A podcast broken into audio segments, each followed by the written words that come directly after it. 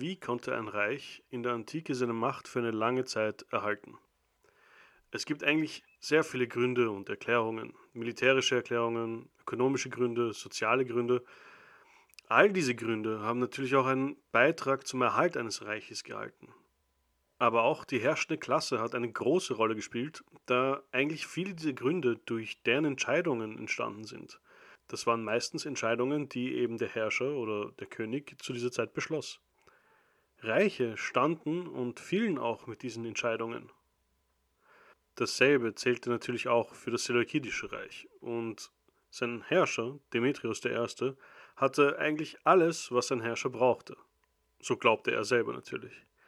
Selber in Rom aufgewachsen, zwar als Geisel, aber dennoch in Rom als Adliger aufgewachsen, wusste er, dass eins der wichtigsten Ziele für sein Reich die Freundschaft Roms war. Vielleicht auch nur so lange, bis er sie nicht mehr benötigte.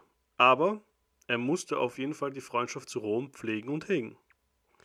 Er hatte zwar den Thron an sich gerissen, aber die Bevölkerung Syriens konnte ihn nicht wirklich leiden. Er war zu römisch für sie, aber auch Rom konnte ihn nicht wirklich leiden. Obwohl er eigentlich die ganze Zeit versucht hatte, ihre Anerkennung ähm, zu gewinnen und das Beste zu tun, um diese Beziehung aufrechtzuerhalten. Er versuchte auch eher unbedacht, das Seleukidische Reich wieder zu alter Größe wachsen zu lassen und legte sich dabei mit so ziemlich jedem Nachbarn an, den Syrien zu diesem Moment hatte. Aber er schaffte auch einiges.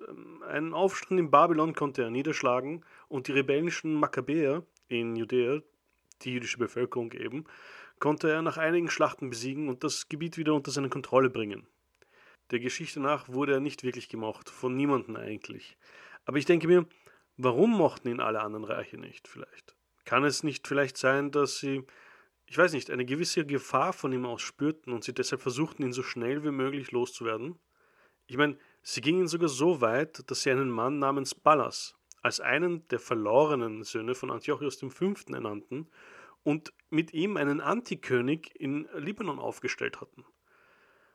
Dieser, nun Alexander I. Pallas genannt, hatte die Unterstützung von den Ägyptern und von Pergamon. Zusätzlich wurde er von Rom anerkannt und er verbündete sich sogar mit den Rebellen in Judäa gegen all diese Mächte und all diese Gefahren konnte sich Demetrius nicht lange halten. 150 vor Christus wurde er dann bei einer Schlacht von Ballas selbst getötet angeblich. Alexander Ballas I. konnte den Thron nun mit starken Verbündeten auf seiner Seite besteigen und er hatte viele Möglichkeiten, das Reich zu stärken. Aber stattdessen kümmerte er sich viel lieber um das Saufen und um das Spielen. Er wollte sich eigentlich nur amüsieren als König die Arbeit überließ er eigentlich fast komplett seinem Ratgeber namens Ammonius. Die Wirtschaft verschlechterte sich und die Beziehungen zu den ehemaligen Verbündeten und zu den anderen Reichen leidete enorm darunter. Auch Ägypten gefiel die Sache nicht mehr, denn wenn die Wirtschaft in Syrien geschwächt war, leidete Ägypten ebenfalls darunter. Ein Sohn des ehemaligen Königs Demetrius I., namens Demetrius II., konnte sich die Unterstützung der Ägypter und der Kilikier sichern – mit ihnen und mit der militärischen Gewalt hinter sich konnte er das Reich wieder an sich reißen. Er hatte eigentlich nur zu befürchten, dass der Pharao die Lorbeeren für sich beanspruchen konnte, da er ziemlich viel vom Seleukidischen Reich erobert hatte. Aber er hatte ziemliches Glück. Der Pharao selbst nämlich starb an seinen Wunden nach der entscheidenden Schlacht. Ballas konnte mit seinen Truppen nach Nabatea fliehen und suchte dort Schutz. Das Einzige, was er dort mit seinen Leuten fand, war der Tod. Denn die Nabatäer wollten ihre Beziehungen zu den Ägyptern nicht gefährden, da sie eine sehr starke wirtschaftliche Beziehung zueinander hatten. Ballas hatte sich kaum fünf Jahre als König gehalten. Und dieses Muster wird sich im Seleukidischen Reich lange ziehen. Das Reich war eigentlich schon am Ende. Nur durch Zufälle und Glück konnte es eigentlich noch bestehen. Auch der neue König konnte die Macht nur einige Jahre halten und leider sind nicht sehr viele Informationen über ihn erhalten geblieben. Die Informationen, die wir überhaupt über das Seleukidische Reich haben, stammen von den Griechen oder von den Römern ab. Ihr müsst euch denken, in den nächsten 90 Jahren der seleukidischen Geschichte gab es 17 verschiedene Könige. Das heißt, circa alle fünf Jahre wurde der König gewechselt. Das Reich existierte eigentlich nur, weil kein anderes der Reiche, der Nachbarreiche sozusagen, es derzeit einverleiben konnte. Es fungierte mehr als Bufferzone zwischen den mächtigen Reichen wie Rom, Ägypten, den Parthern und Pontus. Das Seleukidische Reich selbst war politisch, wirtschaftlich und auch militärisch komplett am Ende. Die Könige des Reiches stritten sich ehrlich gesagt eigentlich nur noch um Knochen, Haut und Knochen. Aber im Osten rührte sich ein junges Reich, das Partherreich, und das gefiel den Römern absolut nicht. Sie wollten die Vorherrschaft im Mittelmeerraum und dementsprechend auch im Nahen Osten für sich behalten. Die nächsten Ereignisse sind alle eigentlich ohne dem Zustimmen oder dem Einfluss seleukidischer Herrscher entstanden. Es ging eigentlich nur noch um Rom, dem Partherreich, Pontus, Armenien, eigentlich nur noch um die Nachbarländer des Seleukidischen Reiches. Aber wie erzählt man von dem Ende eines so großen Reiches? Es ist nämlich nicht ein punktuelles Ereignis, hier geht es um einige Jahrzehnte. Dieser Zerfall ist ein Prozess, der für das Seleukidische Reich unvermeidlich war natürlich. Hätte ich vielleicht noch etwas zu den letzten Königen der Seleukiden etwas sagen sollen? Zwei Sätze. Zwei Sätze, die sich eigentlich nur wiederholt hätten. König wird gewaltsam gestürzt, ist nicht erwünscht, wird von einem anderen gewaltsam gestürzt und dasselbe noch einmal von vorne. Ich hätte euch eigentlich nichts Neues erzählen können. Der wichtigste Punkt in dieser tragischen Geschichte des Ende des mächtigsten hellenischen Reiches, das es jemals gab, ist, dass es kaum bekannt geworden ist. Dieses Reich erstreckte sich zu seiner größten Zeit von Afghanistan bis nach Griechenland. Unzählige Völker und Kulturen haben darin gelebt und sich weiterentwickelt. Es ist aber, als wäre dieses Reich nur eine Fußnote in der Geschichte. Und vieles ist auch nicht geblieben von diesem Reich. Die Vision des Gründers Seleukos I., ein Reich zu schaffen, das größer, mächtiger und besser war als das alexandrinische, konnte sich nicht bewähren. Aber eines ist sicher. Erst mit dem Seleukidischen Reich ist Syrien zum ersten Mal wirklich in der Geschichte aufgetaucht und anschließend wird es noch eine enorme Rolle im nahen östlichen Theater spielen. Nun war nämlich Rom bereit, das Gebiet für sich zu beanspruchen. Bevor sich Pompeius der Große im Jahre 63 v. Chr. entschloss, das Reich vollkommen zu vasalisieren, war das Territorium kaum größer als das heutige Syrien. Das Seleukidische Reich war enorm geschrumpft. Für Rom aber war es strategisch und auch wirtschaftlich ein enorm wichtiges Gebiet. Der Krieg gegen Pontus wurde gewonnen und das Gebiet gelangte nun unter kompletter Kontrolle der Römer. Das Land selbst aber war fast kollabiert. Die Jahre an Bürgerkrieg zwischen den verschiedenen Herrschern und Königen und der ständige Machtwechsel hatte einen Preis. Der letzte König der Seleukiden, Philipp II., war schwach und wurde auf Befehl der Römer ziemlich schnell beseitigt. Pompeius stellte nun den ersten Statthalter der Provinz Syrien ein. Dieser Mann war Marcus Aemilius Scaurus, der erste Prokonsul. Syrien stellte nun die äußerste östliche Grenze Roms dar. Das große und junge Partherreich im Osten, die Nabatäer im Süden und die diversen arabischen Stämme waren nun mehr oder weniger feindlich gestimmt. Ganz nach römischer Tradition wurde nichts, was jemals als römisches Eigentum bezeichnet wurde, auch kampflos wiederhergegeben. Die Beziehungen der Römischen Republik mit den anderen Reichen in diesem Gebiet war etwas kompliziert. Der große Pompeius hatte das Gebiet im Namen Roms erobert und hatte seine Vormacht dadurch zementiert, indem er Pontus in der heutigen Türkei, Armenien, Iberien und Kolchis, beides im heutigen Georgien, vasalisierte. Gute Beziehungen hatte die Republik zu dem Nabatäischen Reich im Süden. Die einzigen Reiche, welche Rom noch Widerstand leisteten, waren eigentlich das Parthische Reich und einige arabische Stämme im Süden. Die wirtschaftlichen Interessen Roms mussten in diesem Gebiet natürlich gesichert werden und das Partherreich war im Dornenauge. Syrien hatte mit der Eroberung Roms eigentlich einen neuen Aufschwung erhalten. Die Beziehungen zwischen der Provinz Syrien und Ägypten waren wieder, sagen wir, verbessert worden oder gebügelt worden. Der Handel florierte wieder und es gab eine gewisse Stabilität. Rom war nun der Vorherrscher des Gebiets und natürlich gab es seine Vor- und Nachteile unter römischer Herrschaft zu sein.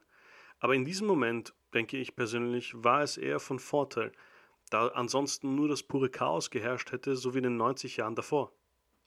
Das Seleukidische Reich hat uns nicht sehr viel hinterlassen, aber wir wissen ganz genau, dass die Hellenisierung des Gebietes sehr viele Eindrücke hinterlassen hat. In Syrien, also im heutigen Syrien, gibt es noch immer sehr viele Ruinen, die noch immer vom Seleukidischen Reich hinterlassen sind. In der heutigen Türkei, in Antakya, die ehemalige Stadt Antiochia, gibt es auch noch sehr, sehr viele Ruinen und Beweise des Seleukidischen Reiches. Das Seleukidische Reich war für seine Zeit oder zu seiner Zeit ein Reich, das ziemlich stabil und lange gewährt hatte. Es war, abgesehen vom ägyptischen Reich, eines der einzigen Nachfolgereiche von Alexander dem Großen. Kein anderes, außer wie gesagt den Ägyptern, hat sich so lange gehalten. Natürlich gab es sehr viele Probleme mit der Hellenisierung der Bevölkerung. Die Bevölkerung ließ sich nicht einfach so hellenisieren. Wir haben sehr viele Aufstände natürlich gehabt, äh, besonders in der Provinz Judäa oder damals noch dem Königreich Juda und Jerusalem. Dort wurde das gar nicht gerne gesehen, dass alles hellenisiert wurde. Auch die verschiedenen Stämme der Armenier oder die verschiedenen Völker, die dort existierten, ließen sich mehr oder weniger hellenisieren, beziehungsweise es gab eine Art der Symbiose zwischen den Völkern, was natürlich auch eine neue Art der Kultur hervorruft. So wurden auch die Syrer bezeichnet als ein Mischvolk, das in diesem Gebiet gelebt hat. Es war nicht wirklich ein Volk, von dem man reden konnte, weil nach so langer Zeit, nach so vielen Einflüssen aus verschiedenen Kulturen und verschiedenen Völkern, hat sich dann etwas ergeben, das auch die Römer Syrer nannten. Auch heutzutage, wenn man von einem Syrer spricht, kann man nicht konkret sagen, was man meint. Meint man jetzt einen Araber vielleicht? Oder meint man vielleicht einen Beduinen? Meint man vielleicht einen Armenier, der seit Jahrhunderten oder Jahrtausenden sogar seinen Familienhintergrund hier hatte? Es gibt so viele verschiedene Kulturen und so viele verschiedene Völker, die dort gelebt haben und noch immer leben. Und trotzdem sind alle Syrer. Und das macht dieses Gebiet so reich, finde ich persönlich. Dieses Gebiet hat so viel zu bieten und nicht nur geschichtlich kulturell, gesellschaftlich, sogar religiös. Es gibt so viele verschiedene Eindrücke und Einflüsse, die dieses Gebiet hat. Noch immer heutzutage ist dieses Gebiet aus einer wirtschaftlichen oder politischen Situation her extrem wichtig. Wir sehen es noch immer.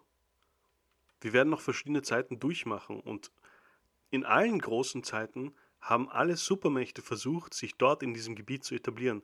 Sei es jetzt von mir aus äh, die Kreuzritter, sei es die Mongolen, egal wer, jeder hat versucht, dieses Gebiet unter seine Kontrolle zu halten. Warum? Weil es politisch, geografisch und natürlich auch aus einer ökonomischen Perspektive her ein äußerst lukratives Gebiet ist. Und all das wussten natürlich auch die Römer langsam, indem sie auch immer mehr ein Bewusstsein dafür entwickelten, wie groß eigentlich die Welt war. Sie wussten auch immer mehr, dass dieses Gebiet ein Angelpunkt war zwischen diesen zwei Reichen, dem Paterreich und ihrem eigenen Reich.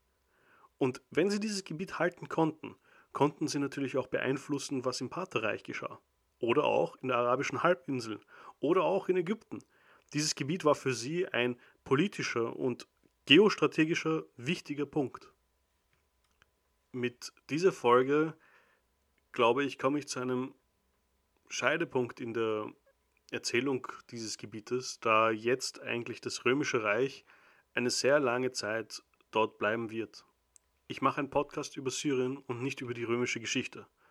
Deswegen werde ich versuchen, soweit es geht, die Provinz Syrien herauszusuchen und auch natürlich die Provinz Judäa und erzählen, was in diesen zwei Provinzen geschah während dieser ganzen Zeit.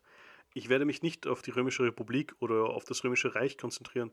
Ich werde mich auch nicht auf die Kaiser konzentrieren, sondern hauptsächlich über die Personen und Persönlichkeiten in der Geschichte, die mit Syrien konkret etwas zu tun hatten. Oder auch mit den Reichen, die dort ihren Einfluss gehabt haben, wie zum Beispiel jetzt in dem Bezug die Pater. Natürlich ist das nicht möglich, ohne dass ich auch wirklich über das Römische Reich erzähle oder in dem Sinne über die Römische Republik. Aber ich werde mich halt auf dieses Gebiet konzentrieren. Wie gesagt, Pompeius und der römische Senat kamen, um das Gebiet für sich zu behalten. Und sie kamen, um dort Geschichte zu machen.